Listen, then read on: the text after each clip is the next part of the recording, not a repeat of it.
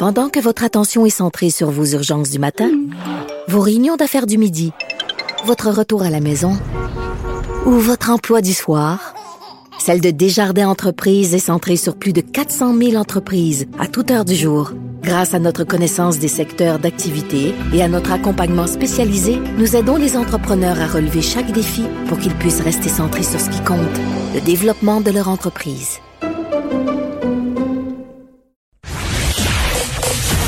Vous écoutez Geneviève Peterson. Cube Radio. La journée a commencé avec une mauvaise nouvelle. Écrivain, auteur d'une vingtaine de livres, anthropologue aussi, animateur de radio bien connu, Serge Bouchard, euh, qui est décédé à l'âge de 73 ans. On en parle avec Samuel Archibald, qui est auteur, scénariste et professeur à l'UQAM. Samuel, salut. Bonjour Geneviève. Beaucoup de témoignages sur les médias sociaux. Les gens ont beaucoup d'affection pour Serge Bouchard. Vraiment, là, on peut lire ça partout. Euh, il a marqué beaucoup, beaucoup de gens, Serge Bouchard, et je dois dire que, en tout cas, je crois sa voix risque de manquer à plusieurs euh, personnes. J'ai envie de te demander, c'était quoi ton lien euh, avec lui, puis particulièrement avec ses livres? Ben, je, moi, je l'avais rencontré en, en, vrai quand moi-même j'ai commencé à publier des livres en, en 2012. On s'était, on, était devenus amis pendant le, le, salon du livre de la Côte-Nord à cette île. Et euh, donc moi, je le connaissais déjà. Bon, comme animateur, je le lisais déjà à l'époque. Et là, tout à coup, ben, on, on s'est connus, on s'est connus pour euh, euh, pour vrai et on s'est croisés comme ça constamment par, par, la suite. Là, mais donc c'est ça. C'est un monsieur que j'aimais énormément comme comme tout un chacun. Bon, puis pour ceux qui connaissent peut-être un peu moins euh, l'œuvre de Serge Bouchard, c'était qui ce monsieur-là? C'est un monsieur, c'est assez, assez, intéressant parce que c'est quelqu'un qui a d'abord commencé comme universitaire, j'aurais le goût de dire universitaire euh, pur et dur, un des premiers euh, Québécois vraiment d'origine modeste, hein, parce que c'est quelqu'un qui était né à Saint-Dominique, euh, sur la rue Saint-Dominique, pas loin mm. du marché Jean Talon, de parents ouvriers, d'origine modeste, mais qui étaient des gens pas très religieux, libre pensants à l'époque et qui valorisaient beaucoup l'éducation, ce qui lui a permis de faire son cours classique, ensuite d'aller étudier à McGill et à l'Université Laval, où il a étudié en, anthropologie. Il a fait un mémoire de maîtrise sur le lexique de la faune chez les Inuits, qu'on appelait encore montagnais à l'époque, avant de faire sa thèse de doctorat sur la culture des troqueurs. Oui, sur les camionneurs. C'est quand même une ben oui.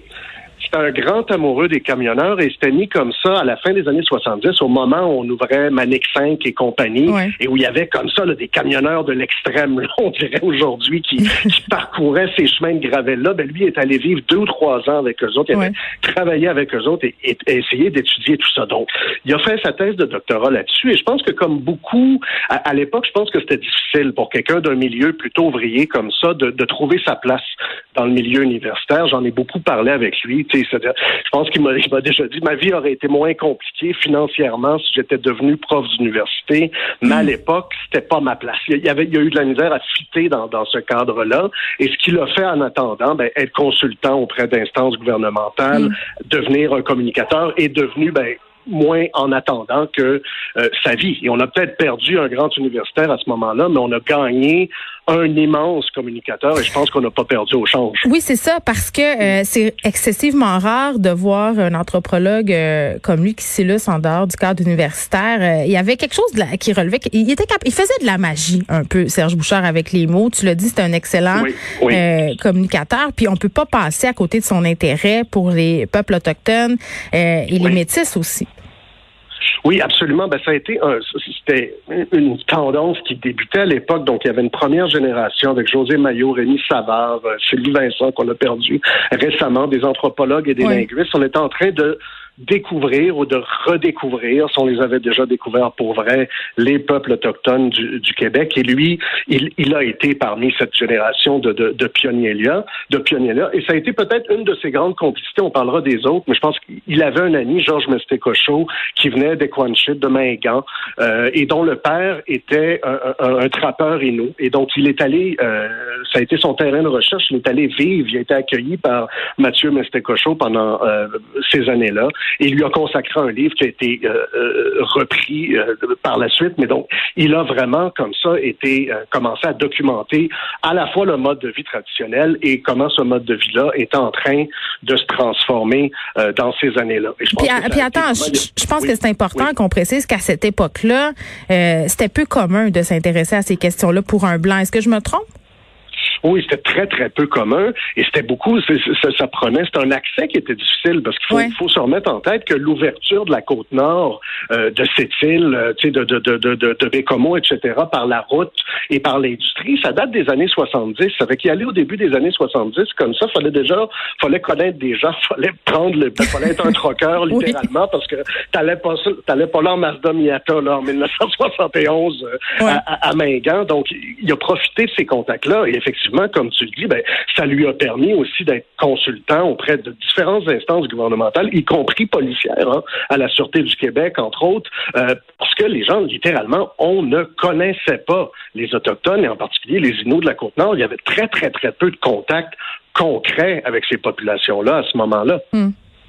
Oui, puis bon, euh, il y a eu toute euh, toute cette affection, j'allais dire, euh, pour les peuples autochtones qui lui ont bien rendu, je dois le dire, là, les, les, les, communautés autochtones qui ont beaucoup donné aussi à Serge Bouchard. Je pense que c'est important qu'on le précise.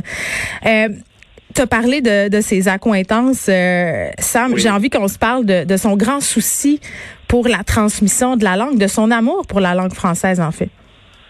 Ben oui, oui, absolument. Ben, c'était quelqu'un, je, je, pense que c'était sa coquetterie aussi. Pourquoi tu dis une coquetterie? ben, je dis que c'est une coquetterie parce que moi, je me rappelle à l'époque où on s'est connus. C'était quelqu'un, je, je pense qu'il y avait deux secrets. Un mieux gardé que, que, que l'autre, mais le, celui qui est très mal gardé, c'est que en son, en son cœur même, Serge Bouchard, c'est un conteur. Tu, tu, évoquais sa voix tout à l'heure quand on parle de ses grandes émissions de radio comme Les lieux communs avec son ami Bernard Arcan et euh, plus tard de, de, de, de, Remarquables oubliés avec Rachel euh, Verdon qui était sa, la, la, créatrice de cette émission-là, donc qui parlait littéralement, qui refaisait l'histoire de, Remarquables oubliés de mm. l'histoire de l'Amérique française du, Québec, mais c'était un conteur et on le voit, c'est un peu tout notre grand-papa euh, adoptif à nous tous qui aujourd'hui parce qu'on était habitué d'être bercé par sa voix et c'était un formidable conteur d'histoire. Mais quand je te dis qu'il y avait un autre secret peut-être un peu mieux euh, euh, gardé, celui-là, c'est que je pense que c'était aussi vraiment quelqu'un qui était un écrivain. Et donc et un écrivain qui, au-delà de tout ce qui l'intéressait comme sujet, aimait ça écrire, aimait ça la belle phrase, le, beau style, et tenait beaucoup, beaucoup, non seulement à, sa parole, mais à comment elle serait transmise et comment elle s'inscrirait mhm. dans les dans, dans les livres. Ça fait que ça, ça, je sais, quand je te dis c'était une coquetterie, je me rappelle que moi, à l'époque, quand je l'ai connu, il m'avait fait rougir moi, parce que quand, il avait lu mon livre, il m'avait dit, il y a une phrase dans, dans mon premier euh, livre, Arvida, qui est euh, L'Amérique est une mauvaise idée qui a fait beaucoup de chemin. Il m'avait dit à moi, il m'a dit, j'aurais aimé ça l'écrire, celle-là. Et là, j'étais venu rouge comme une tomate. Et je me rappelle qu'une dizaine d'années après, l'année passée ou l'année d'avant, mm. on s'était vu et je lui avais dit que mon, mon, professeur, qui était ton professeur à toi aussi, Hervé Bouchard, du Cégep de Chicoutimi, le grand écrivain Hervé Bouchard qui enseigne au Cégep, m'avait dit qu'il adorait Serge Bouchard et qu'il mettait ses chroniques à l'étude, pas pour ce qu'elle disait, mais pour comment elles étaient écrites, comme exemple de belles expressions, de bel usage euh, de, de, la langue française. Mm. Et là, c'est moi qui avais fait rougir Serge Bouchard comme une tomate. C'est là, qui était un peu coquet. Il avait été mauditement content d'entendre ça. Oui, puis bon, euh, puisqu'on est euh, à la radio, je pense aussi que, que Serge Bouchard, c'était l'un, l'une des dernières personnes à prendre vraiment son temps pour faire de la radio. Le son on l'a entendu à son émission euh, qu'il co-animait, euh, bon, avec Jean-Philippe Plot. Euh, c'est assez fou. il, y avait une espèce de lenteur qui fait du bien, qui faisait du bien. Oui, oui. C'est drôle parce que c'est assez visionnaire quand tu regardes ça. Des fois, sans suivre les effets de mode, il a fait plusieurs choses comme ça. C'est comme s'il avait inventé la slow, la slow ben, radio. Le podcast, un peu. exact. il a fait des podcasts quand ça n'existait pas. Euh, donc, je, pense que ça, c'est une, autre grande relation. Je parlais de Bernard Arcan, de Rachel Verdon, mais Jean-Philippe Plot, c'est une grande amitié euh, pour lui. Et je pense que Jean-Philippe l'a bien accompagné comme ça dans ses fous pour à la fois adapter cette lenteur-là au contexte actuel. Et ça, ça mm. faisait 11 ans qu'ils travaillaient ensemble sur, sur, sur, cette émission-là, cette fameuse émission-là, mais qu'en même temps, on dynamisait. Il y avait des invités, etc. Donc, on, fournissait un, cadre. Mais comme tu le dis, je pense qu'il y, a vraiment quelque chose de, de, précurseur. Comme il y a eu souvent quelque chose de précurseur, si tu regardes son livre avec son, grand amour, Marie-Christine Lévesque, quand tu regardes... Elle, qui est décédée l'année dernière. Oui, oui, oui. On, on, y revient tout de suite. Mais ce que je veux dire, c'est comme, tu vois, ils ont écrit ensemble, elles ont fait l'Amérique en 2011, tu sais, qui, qui est euh, donc dans la collection des remarquables oubliés, consacrée aux femmes la foi blanche, mais femmes métisses, femmes autochtones, femmes noires aussi oubliées de l'histoire du Québec. Je te parle en 2011, là, c'était pas pour faire plaisir aux, féministes, c'était pas pour faire beau. Il y avait déjà ce souci-là, toujours des, des, des, marginaux, des, des, des, mm. et quelque chose. Il était toujours un petit peu en, avance là-dessus, je pense, dans, dans, sa générosité aussi. Bon, c'est une vaste question, tu vas me dire, là, mais si tu avais à qualifier son héritage euh, pour nous, euh, mais pour toi aussi en particulier, tu dirais quoi?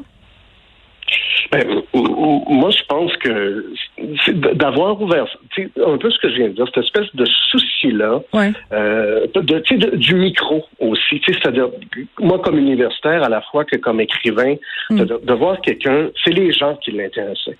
Et je pense que des fois, dans les théories, dans les structures, dans les institutions, on a tendance à, perdre ça. Et lui ne l'a jamais perdu. C'est-à-dire qu'à la fois, penser pour lui, mm. c'était penser à travers que les gens avaient vécu, ce que les gens continuaient de vivre et, bon, évidemment, à, partir de là, imaginer des réconciliations, surtout, ben non, je pense au peuple autochtone surtout, là, mais je, pense que son héritage, il est d'abord et avant tout euh, là, c'est quelqu'un qui, peu importe jusqu'où il a porté sa pensée, n'a jamais oublié de penser à hauteur de femme, à hauteur d'homme. C'est tellement vrai. Samuel Archibald, merci, qui est écrivain, scénariste et prof euh, à l'UCAM. Je rappelle que Serge Bouchard euh, s'est éteint à l'âge de 73 ans et je pense que c'est pas peu dire euh, de dire qu'on a perdu un très, très grand monsieur.